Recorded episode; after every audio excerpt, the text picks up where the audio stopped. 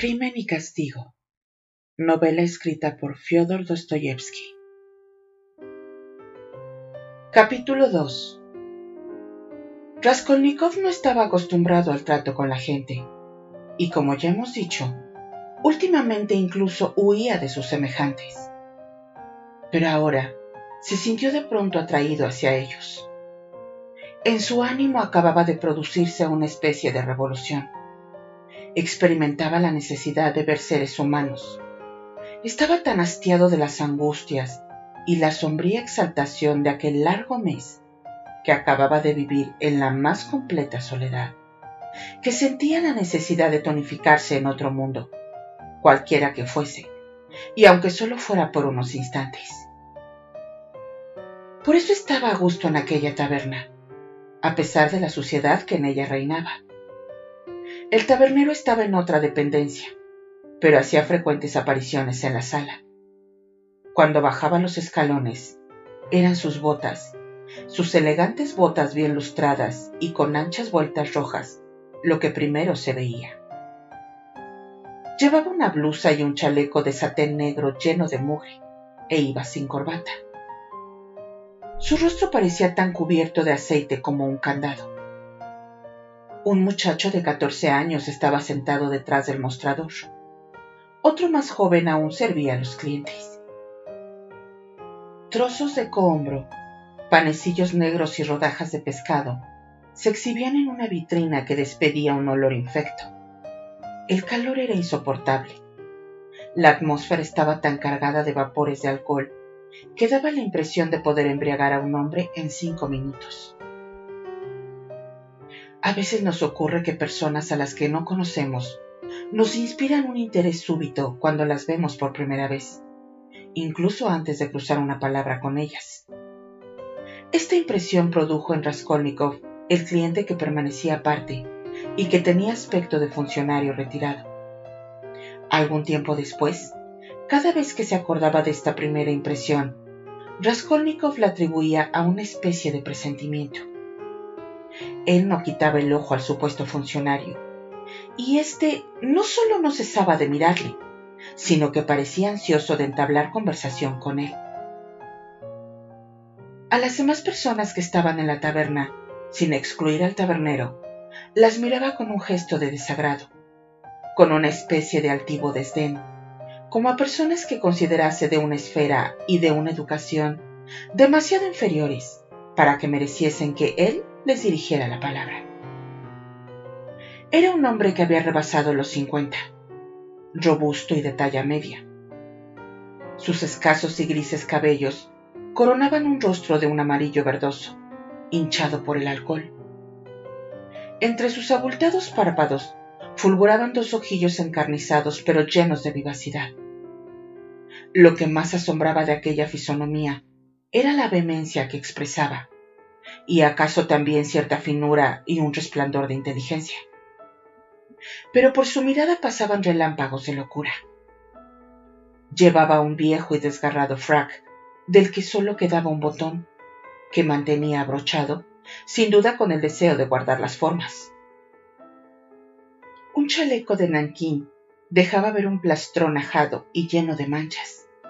No llevaba barba, esa barba característica del funcionario, pero no se había afeitado hacía tiempo, y una capa de pelo recio y azulado invadía su mentón y sus carrillos. Sus ademanes tenían una gravedad burocrática, pero parecía profundamente agitado. Con los codos apoyados en la grasienta mesa, introducía los dedos en su cabello, lo despeinaba y se oprimía la cabeza con ambas manos, dando visibles muestras de angustia. Al fin miró a Raskolnikov directamente y dijo, en voz alta y firme. Señor, ¿puedo permitirme dirigirme a usted para conversar en buena forma? A pesar de la sencillez de su aspecto, mi experiencia me induce a ver en usted un hombre culto, y no uno de esos individuos que van de taberna en taberna. Yo he respetado siempre la cultura unida a las cualidades del corazón soy consejero titular.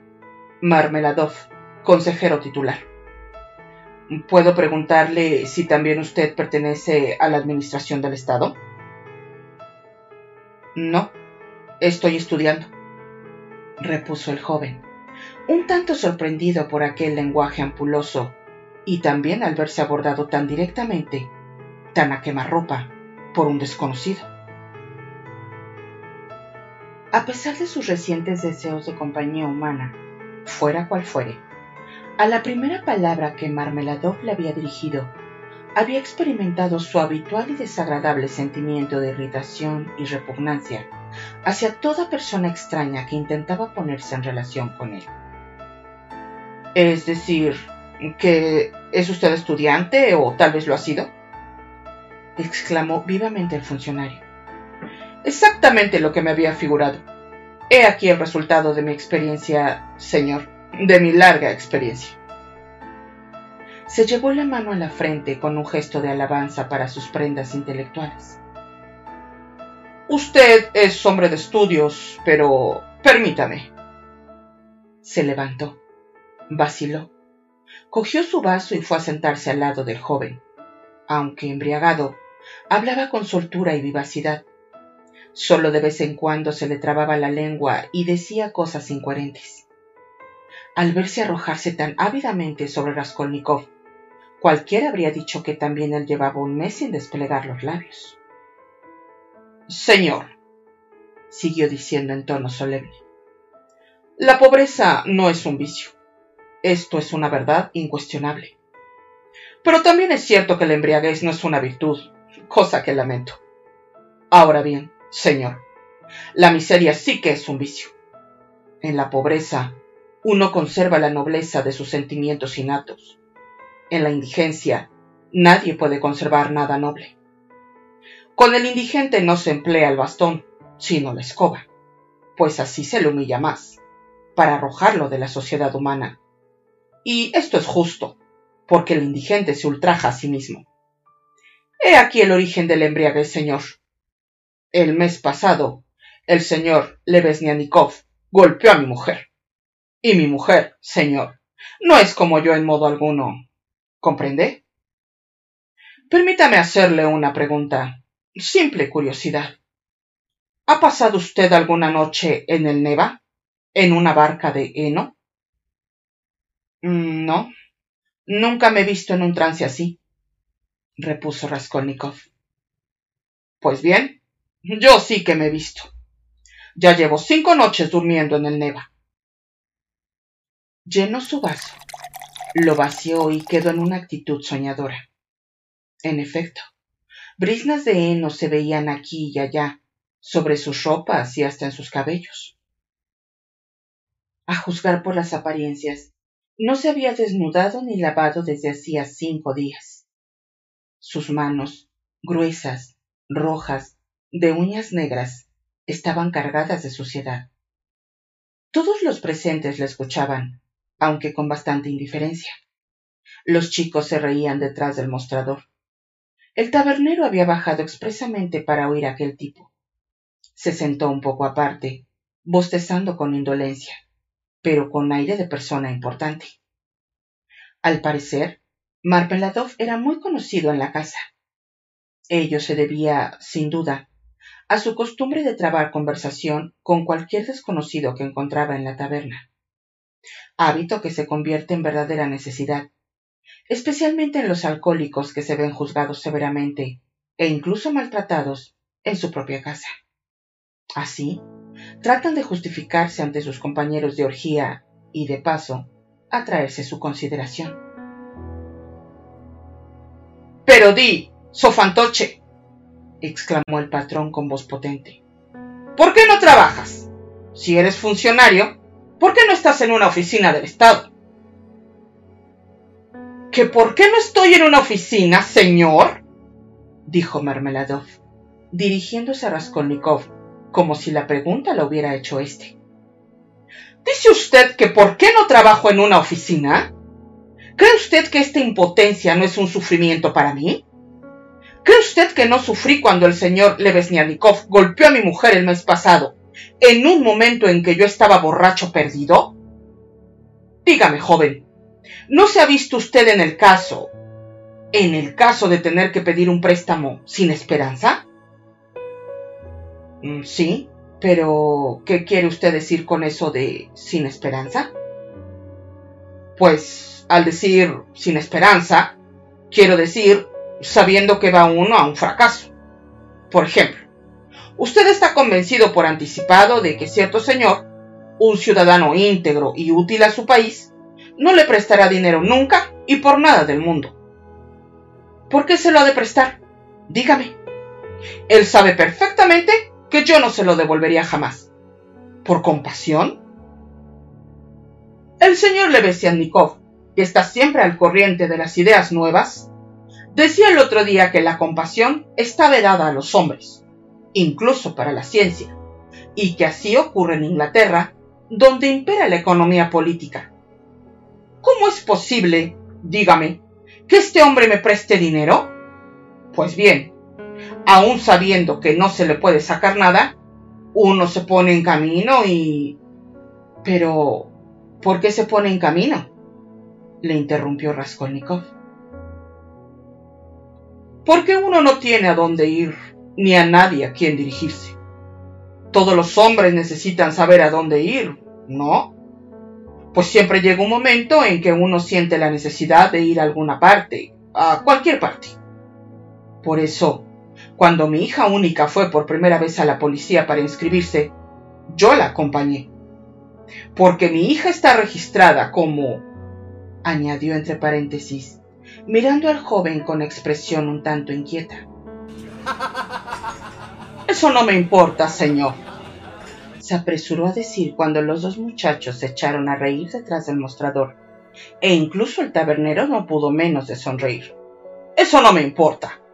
Los gestos de desaprobación no pueden turbarme, pues esto lo sabe todo el mundo, y no hay misterio que no acabe por descubrirse. Y yo miro estas cosas no con desprecio, sino con resignación. Sea, sea, pues, ese homo. Óigame, joven, ¿Podría usted... No. Hay que buscar otra expresión más fuerte, más significativa. ¿Se atrevería usted a afirmar, mirándome a los ojos, que no soy un puerco? El joven no contestó. Bien, dijo el orador, y esperó con un aire sosegado y digno el fin de las risas que acababan de estallar nuevamente. Bien, yo soy un puerco y ella una dama. Yo parezco una bestia y Catalina Ivanovna, mi esposa, es una persona bien educada, hija de un oficial superior. Demos por sentado que yo soy un granuja y que ella posee un gran corazón, sentimientos elevados y una educación perfecta. Sin embargo, oh, si ella se hubiera compadecido de mí, y es que los hombres tenemos necesidad de ser compadecidos por alguien. Pues bien, Catalina Ivanovna, a pesar de su grandeza de alma, es injusta. Aunque yo comprendo perfectamente que cuando me tira del pelo, lo hace por mi bien. Te repito, sin vergüenza, joven, ella me tira del pelo. Insistió en un tono más digno aún, al oír nuevas risas. ¡Ah, Dios mío! Si ella, solamente una vez. Pero, vanas palabras. No hablemos más de esto. Pues es lo cierto que mi deseo se ha visto satisfecho más de una vez. Sí, más de una vez me han compadecido. Pero mi carácter, soy un bruto rematado.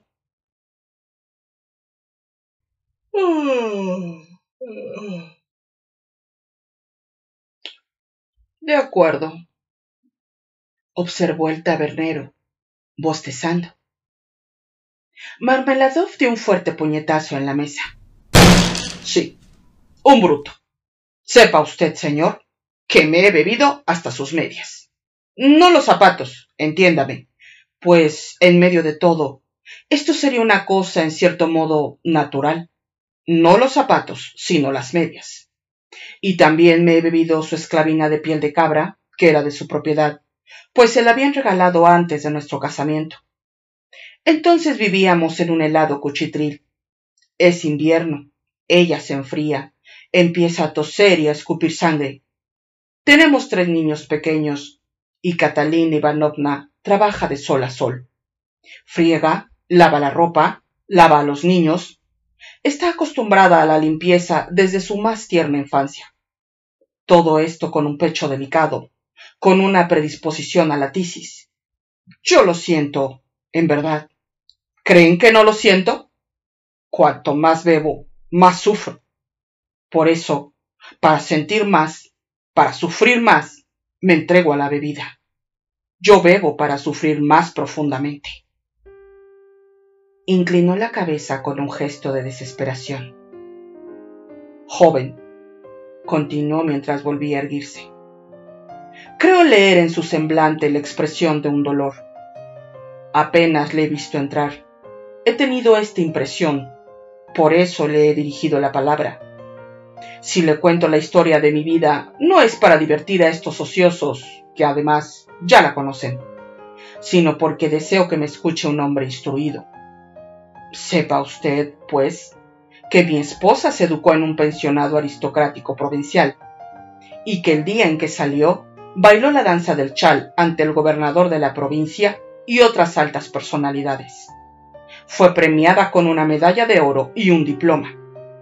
La medalla se vendió hace tiempo. En cuanto al diploma, mi esposa lo tiene guardado en su baúl. Últimamente se lo enseñaba a nuestra patrona, aunque estaba a matar con esta mujer.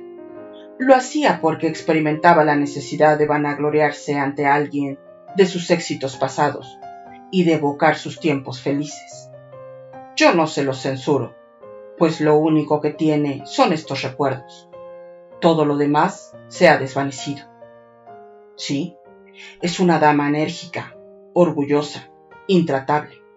Se friega ella misma el suelo y come pan negro, pero no toleraría de nadie la menor falta de respeto.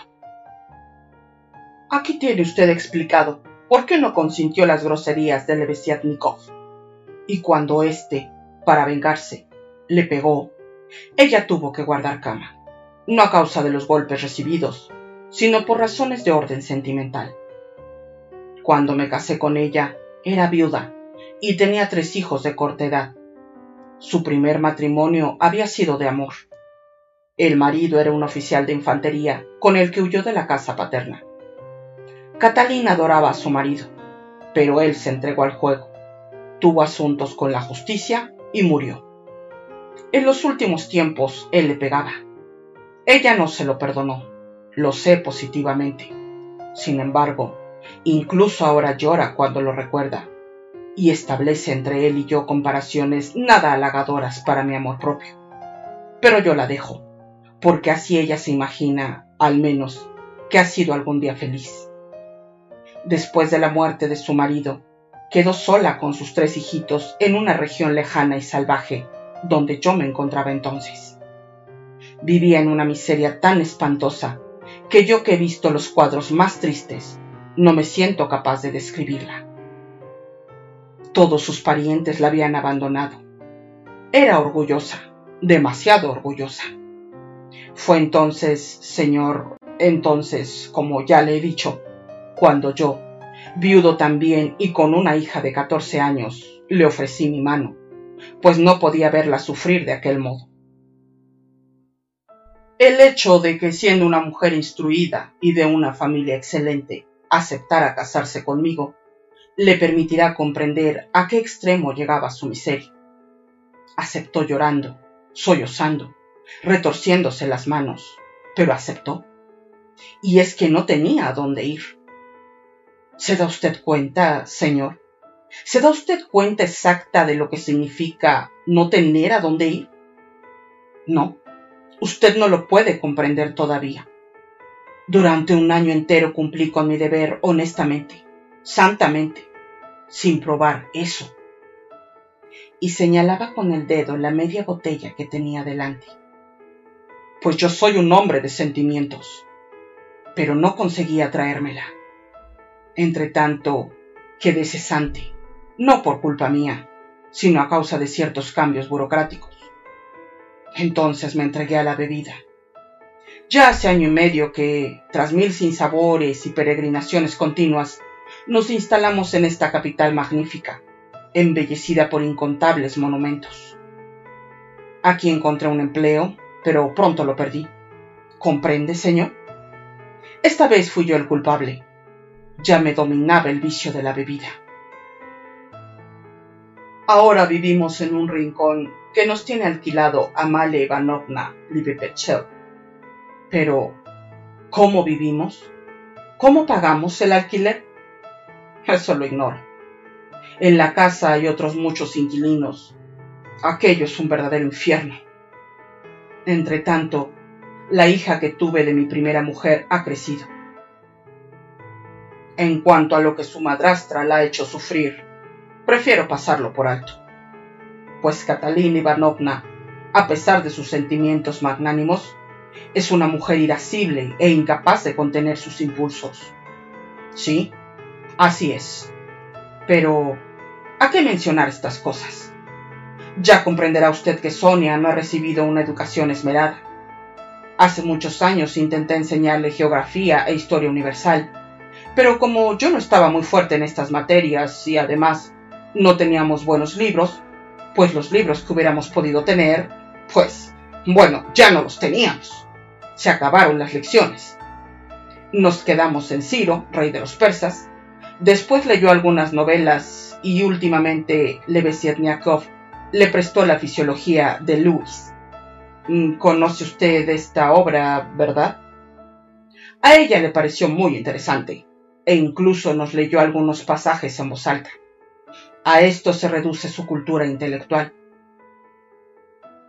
Ahora, señor, me dirijo a usted, por mi propia iniciativa, para hacerle una pregunta de orden privado. Una muchacha pobre pero honesta, ¿puede ganarse bien la vida con un trabajo honesto? No ganará ni quince copex al día, señor mío, y eso trabajando hasta la extenuación, si es honesta y no posee ningún talento. Hay más el consejero de Estado Klopstock Iván Ivanovich. ¿Ha oído usted hablar de él? No solamente no ha pagado a Sonia media docena de camisas de Holanda que le encargó, sino que la despidió ferozmente con el pretexto de que le había tomado malas medidas y el cuello le quedaba torcido. Y los niños, hambrientos. Catalina Ivanovna va y viene por la habitación, retociéndose las manos, las mejillas teñidas de manchas rojas, como es propio de la enfermedad que padece. En esta casa comes, bebes, estás bien abrigado y lo único que haces es holgazanear. Y yo le pregunto, ¿qué podía beber ni comer cuando incluso los niños llevaban más de tres días sin probar bocado? En aquel momento yo estaba acostado y, no me importa decirlo, borracho pude oír una de las respuestas que mi hija, tímida, voz dulce, rubia, delgada, pálida carita, daba a su madrastra. Yo no puedo hacer eso, Catalina Ivanovna. Ha de saber que Daría Franzevna, una mala mujer a la que la policía conoce perfectamente, había venido tres veces a hacerle proposiciones por medio de la dueña de la casa. Yo no puedo hacer eso, repitió, remedándola Catalina Ivanovna. Vaya un tesoro para que lo guardes con tanto cuidado. Pero no la acuse, señor. No se daba cuenta del alcance de sus palabras. Estaba trastornada, enferma. Oía los gritos de los niños hambrientos y además su deseo era mortificar a Sonia, no inducirla. Catalina Ivanovna es así. Cuando oye llorar a los niños, aunque sea de hambre, se irrita y les pega. Eran cerca de las cinco cuando de pronto vi que Sonechka se levantaba. Se ponía un pañuelo en la cabeza, cogía un chal y salía de la habitación. Eran más de las ocho cuando regresó. Entró, se fue derecha a Catalina Ivanovna y, sin desplegar los labios, depositó ante ella, en la mesa, treinta rublos. No pronunció ni una palabra, ¿sabe usted? No miró a nadie. se limitó a coger nuestro gran chal de paño verde. Tenemos un gran chal de paño verde que es propiedad común, a cubrirse con él la cabeza y el rostro y a echarse en la cama de cara a la pared. Leves estremecimientos recorrían sus frágiles hombros y todo su cuerpo. Y yo seguía acostado, ebrio todavía. De pronto, joven, de pronto vi que Catalina Ivanovna, también en silencio, se acercaba a la cama de Sonechka. Le besó los pies, los abrazó y así pasó toda la noche sin querer levantarse. Al fin se durmieron, las dos, las dos se durmieron juntas, enlazadas. Ahí tiene usted. Y yo, yo estaba borracho. Marmeladov se detuvo como si se hubiese quedado sin voz. Tras una pausa, llenó el vaso súbitamente, lo vació y continuó su relato. Desde entonces, señor, a causa del desgraciado hecho que le acabo de referir, y por efecto de una denuncia procedente de personas malvadas. Desde entonces, mi hija Sonia Simonovna figura en el registro de la policía y se ha visto obligada a dejarnos. La dueña de la casa, Amalia Fedorovna, no hubiera tolerado su presencia, puesto que ayudaba a Daria Franzevna en sus manejos. Y en lo que concierne al señor Levesietnikov, pues solo le diré que su incidente con Catalina Ivanovna se produjo a causa de Sonia. Al principio no cesaba de perseguir a Sonechka. Después, de repente, salió a relucir su amor propio herido. Un hombre de mi condición no puede vivir en la misma casa que una mujer de esa especie. Catalina Ivanovna salió entonces en defensa de Sonia, y la cosa acabó como usted sabe. Ahora Sonia suele venir a vernos al atardecer y trae algún dinero a Catalina Ivanovna. Tiene alquilada una habitación en casa del sastre Capernaumó. Este hombre es cojo y tartamudo, y toda su numerosa familia tartamudea. Su mujer es tan tartamuda como él. Toda la familia vive amontonada en una habitación, y la de Sonia está separada de esta por un tabique. Gente miserable y tartamuda. Una mañana me levanto, me pongo mis harapos, levanto los brazos al cielo y voy a visitar a su excelencia, Iván Afanesievich. ¿Conoce usted a su excelencia Iván Afanesievich? No. Entonces no conoce usted al santo más santo. Es un sirio, un sirio que se funde ante la imagen del Señor sus ojos estaban llenos de lágrimas después de escuchar mi relato desde el principio hasta el fin. Bien, Marmeladov, me dijo, has defraudado una vez las esperanzas que había depositado en ti. Voy a tomarte de nuevo bajo mi protección. Estas fueron sus palabras. Procura no olvidarlo, añadió. Puedes retirarte. Yo besé el polvo de sus botas, pero solo mentalmente, pues él, alto funcionario y hombre imbuido de ideas modernas y esclarecidas, no me habría permitido que se las besara de verdad. Volví a casa, y no puedo describirle el efecto que produjo mi noticia de que iba a volver al servicio activo y a cobrar un sueldo. Marmeladov hizo una nueva pausa profundamente conmovido. En ese momento, invadió la taberna un grupo de bebedores en los que ya había hecho efecto la bebida. En la puerta del establecimiento resonaron las notas de un organillo y una voz de niño, frágil y trémula, entonó La Petite Fermée.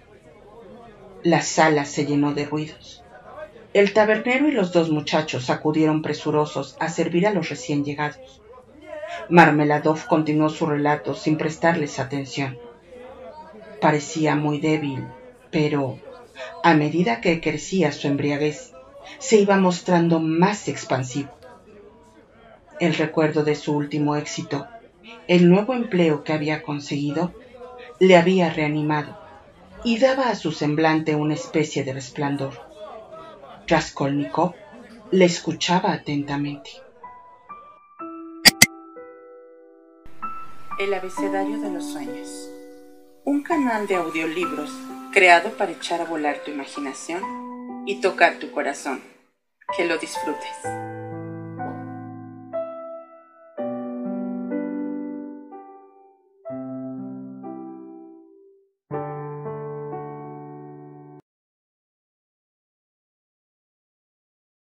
De esto hace cinco semanas. Pues sí, cuando Catalina Ivanovna y Sotnechka se enteraron de lo de mi empleo, me sentí como transportado al paraíso. Antes, cuando tenía que permanecer acostado, se me miraba como a una bestia y no oía más que injurias. Ahora andaban de puntillas y hacían callar a los niños. ¡Silencio! Simón Zaharevich ha trabajado mucho y está cansado. Hay que dejarlo descansar. Me daban café antes de salir para el despacho e incluso nata. Compraban nata de verdad, ¿sabe usted? Lo que no comprendo es de dónde pudieron sacar los once rublos y medio que se gastaron en aprovisionar mi guardarropa. Botas, soberbios puños, todo un uniforme en perfecto estado, por once rublos y cincuenta copex.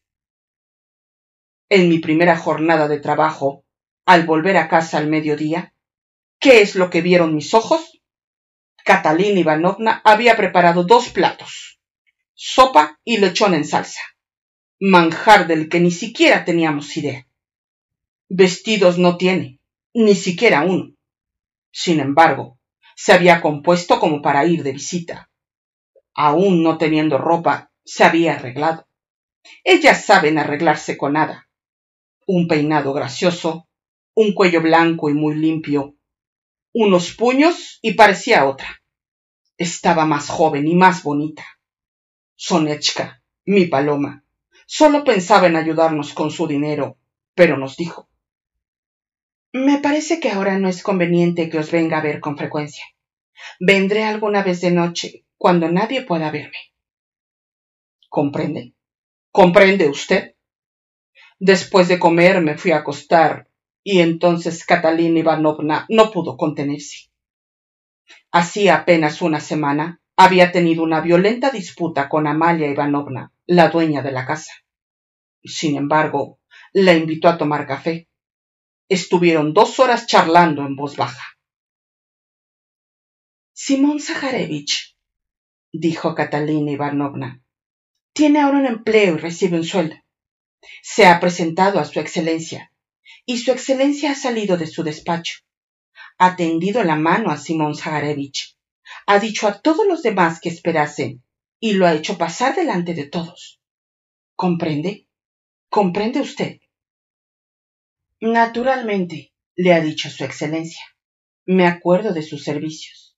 Simón Zaharevich, y aunque usted no se portó como es debido, su promesa de no reincidir, y por otra parte, el hecho de que aquí ha ido todo mal durante su ausencia. ¿Se da usted cuenta de lo que esto significa? Me induce a creer en su palabra. Huelga decir, continuó Marmeladov, que todo esto lo inventó mi mujer, pero no por ligereza, ni para darse importancia. Es que ella misma lo creía y se consolaba con sus propias invenciones, palabra de honor.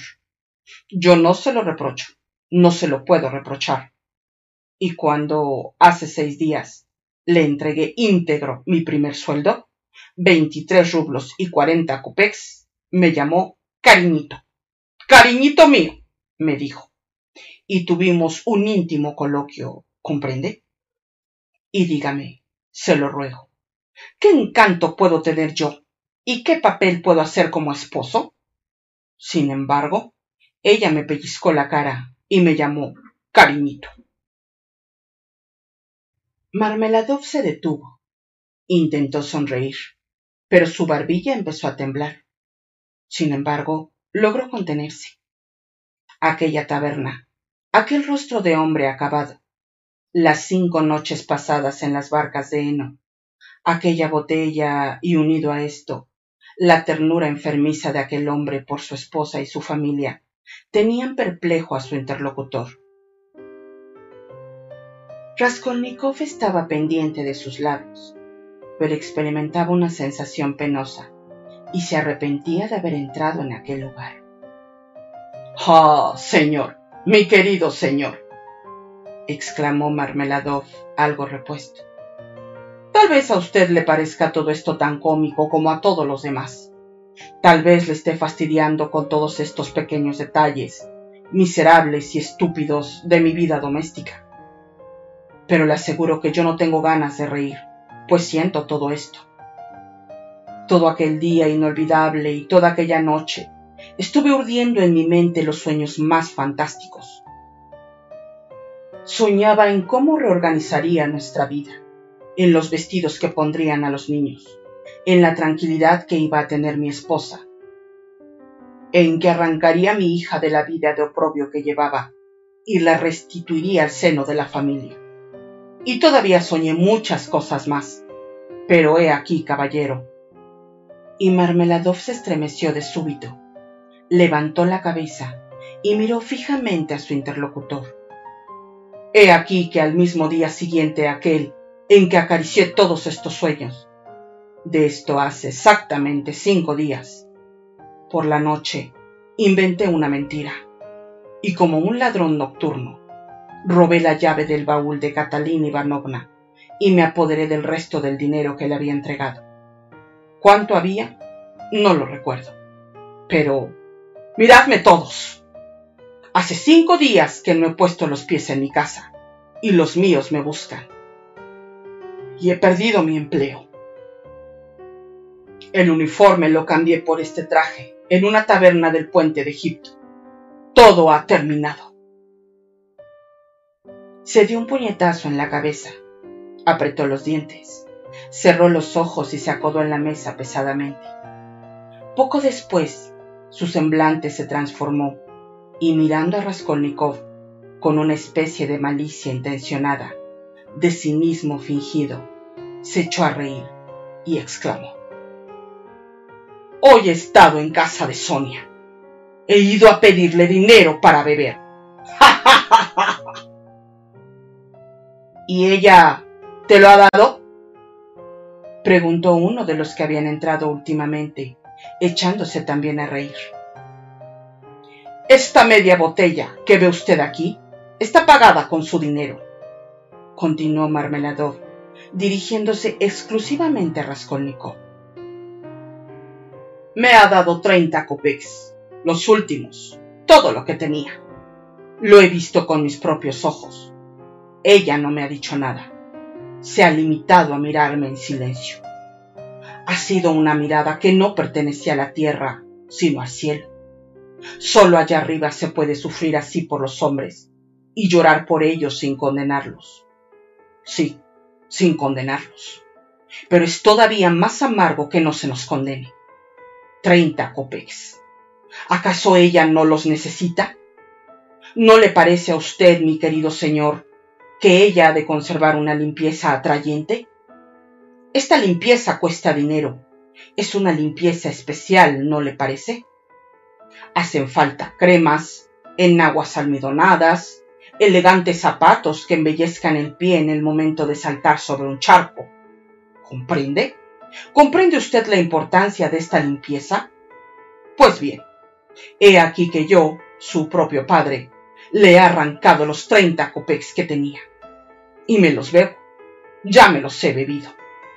Dígame usted, ¿quién puede apiadarse de un hombre como yo? Dígame, señor, ¿tiene usted piedad de mí o no la tiene? Con franqueza, señor, ¿me compadece o no me compadece? Intentó llenarse el vaso, pero la botella estaba vacía. Pero, ¿por qué te han de compadecer? preguntó el tabernero, acercándose a Marmeladov.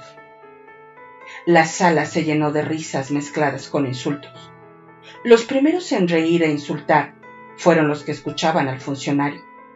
Los otros, los que no habían prestado atención, les hicieron coro, pues les bastaba ver la cara del charlatán. ¿Compadecerme? ¿Por qué me han de compadecer? bramó de pronto Marmeladov, levantándose abriendo los brazos con un gesto de exaltación, como si solo esperase este momento. ¿Por qué me han de compadecer? ¿Me preguntas? Tienes razón. No merezco que nadie me compadezca. Lo que merezco es que me crucifiquen. Sí, la cruz, no la compasión. Crucifícame, juez. Hazlo. Y al crucificarme, ten piedad del crucificado. Yo mismo me encaminaré al suplicio, pues tengo sed de dolor y de lágrimas, no de alegría. ¿Crees acaso, comerciante, que la media botella me ha proporcionado algún placer? Solo dolor. Dolor y lágrimas he buscado en el fondo de este frasco. Sí, dolor y lágrimas. Y los he encontrado, y los he saboreado. Pero nosotros no podemos recibir la piedad sino de aquel que ha sido piadoso con todos los hombres, de aquel que todo lo comprende, del único, de nuestro único juez. Él vendrá el día del juicio y preguntará, ¿dónde está esa joven que se ha sacrificado por una madrastra tísica y cruel y por unos niños que no son sus hermanos? ¿Dónde está esa joven que ha tenido piedad de su padre y no ha vuelto la cara con horror ante ese bebedor despreciable? y dirá a Sonia, ven, yo te perdoné, te perdoné, y ahora te redimo de todos tus pecados porque tú has amado mucho. Sí, Él perdonará a mi Sonia, Él la perdonará. Yo sé que Él la perdonará. Lo he sentido en mi corazón hace unas horas cuando estaba en su casa. Todos seremos juzgados por Él, los buenos y los malos, y nosotros oiremos también su verbo él nos dirá, acercaos, acercaos también vosotros, los bebedores, acercaos, débiles y desvergonzadas criaturas. Y todos avanzaremos sin temor, y nos detendremos ante Él. Y Él dirá, sois unos cerdos, lleváis el sello de la bestia y como bestia sois, pero venid conmigo también. Entonces los inteligentes y los austeros se volverán hacia Él y exclamarán, Señor, ¿por qué recibes a estos? Y él responderá, los recibo, los recibo porque ninguno de ellos se ha considerado jamás digno de este favor.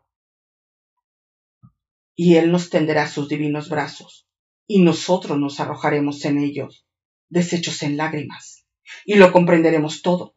Entonces lo comprenderemos todo, y entonces todos comprenderán. También comprenderá Catalina Ivanovna. Señor, Vénganos el reino. Se dejó caer en un asiento, agotado, sin mirar a nadie, como si en la profundidad de su delirio se hubiera olvidado de todo lo que le rodeaba. Sus palabras habían producido cierta impresión. Hubo unos instantes de silencio, pero pronto estallaron las risas y las invectivas. Habéis oído, viejo chocho! burócrata y otras cosas parecidas. Vámonos, señor, exclamó de súbito Marmeladov, levantando la cabeza y dirigiéndose a Raskolnikov. Lléveme a mi casa. El edificio Cosel. Déjeme en el patio. Ya es hora de que vuelva al lado de Catalina Ivanovna. Hacía un rato que Raskolnikov había pensado marcharse otorgando a Marmeladov su compañía y su sostén. Marmeladov tenía las piernas menos firmes que la voz y se apoyaba pesadamente en el joven. Tenían que recorrer de doscientos a trescientos pasos.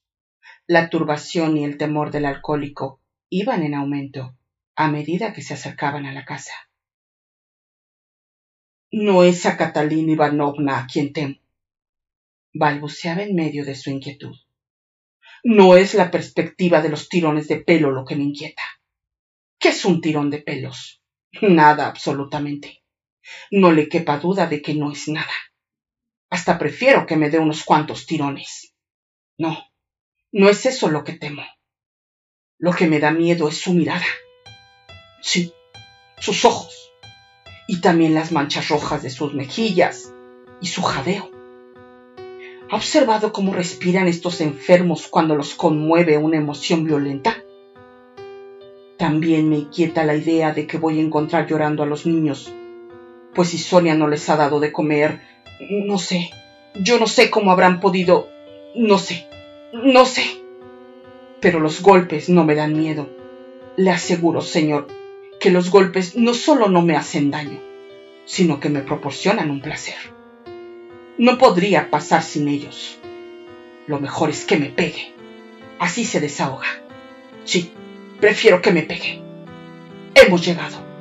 Edificio Cosel.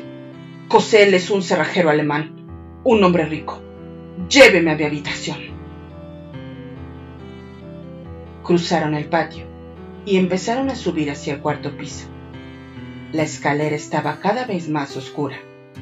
Eran las once de la noche y aunque en aquella época del año no hubiera, por decirlo así, noche en Petersburgo, es lo cierto que la parte alta de la escalera estaba sumida en la más profunda oscuridad. La ahumada puertecilla que daba al último rellano estaba abierta. Un cabo de vela iluminaba una habitación miserable que medía unos diez pasos de longitud.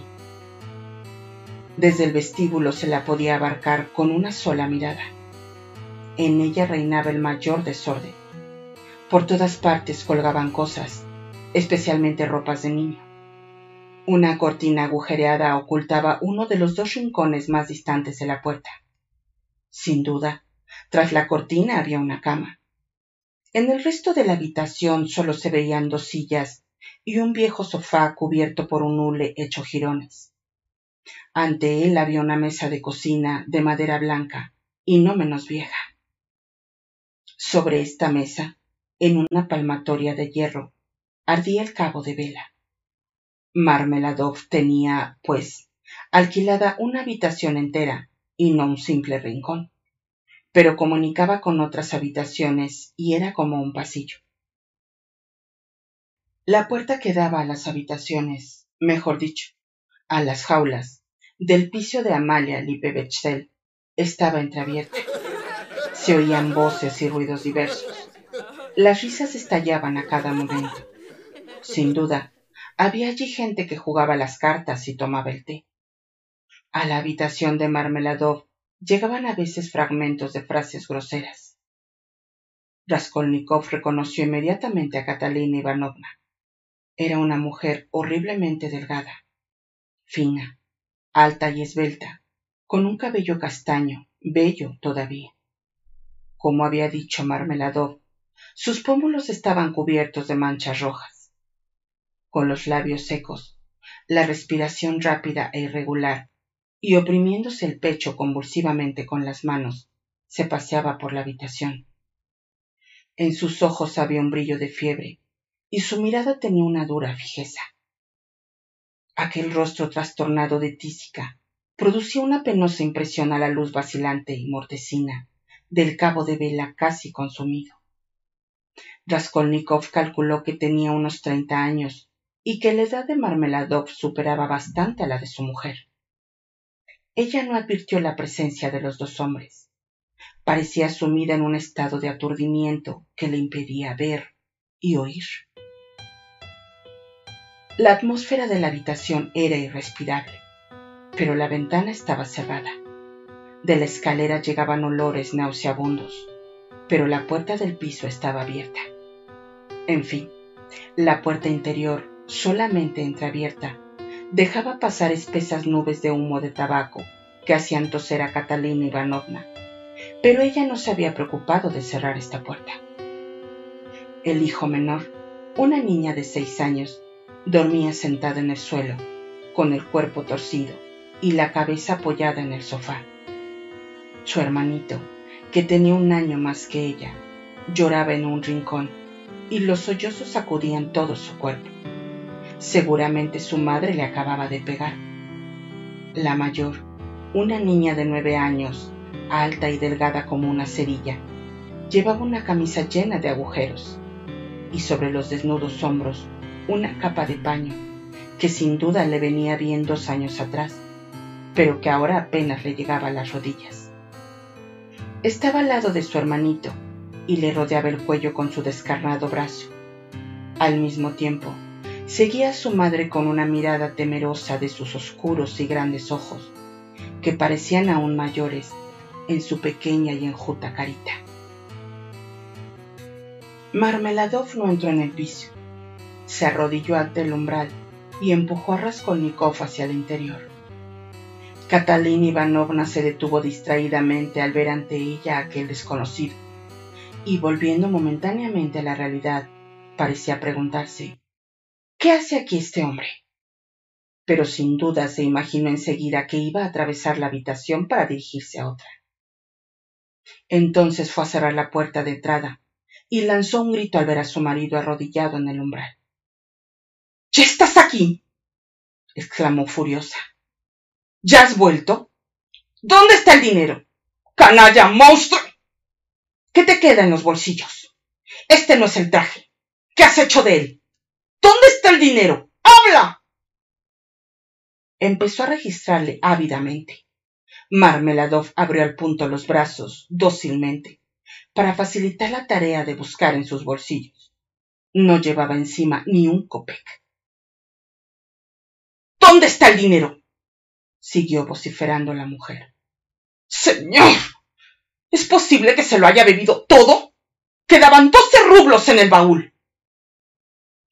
En un arrebato de ira, cogió a su marido por los cabellos y le obligó a entrar a fuerza de tirones. Marmeladov procuraba minorar su esfuerzo, arrastrándose humildemente tras ella, de rodillas. Es un placer para mí, no un dolor. Un placer, amigo mío. exclamaba, mientras su mujer le tiraba del pelo y lo sacudía. Al fin, su frente fue a dar contra el entarimado. La niña que dormía en el suelo se despertó y rompió a llorar. El niño, de pie en su rincón, no pudo soportar la escena. De nuevo empezó a temblar, a gritar, y se arrojó en brazos de su hermana, convulso y aterrado. La niña mayor temblaba como una hoja. Todo, todo se lo ha bebido, gritaba, desesperada la pobre mujer. Y estas ropas no son las suyas. Están hambrientos.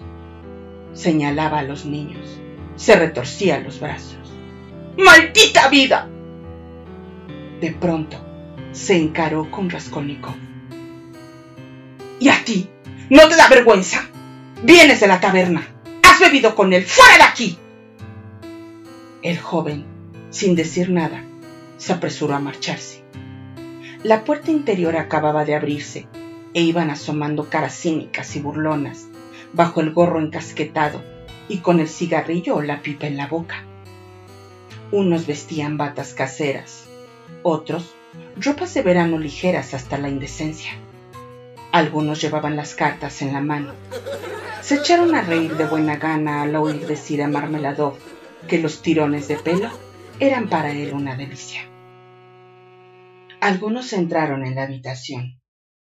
Al fin se oyó una voz silbante de mal agüero.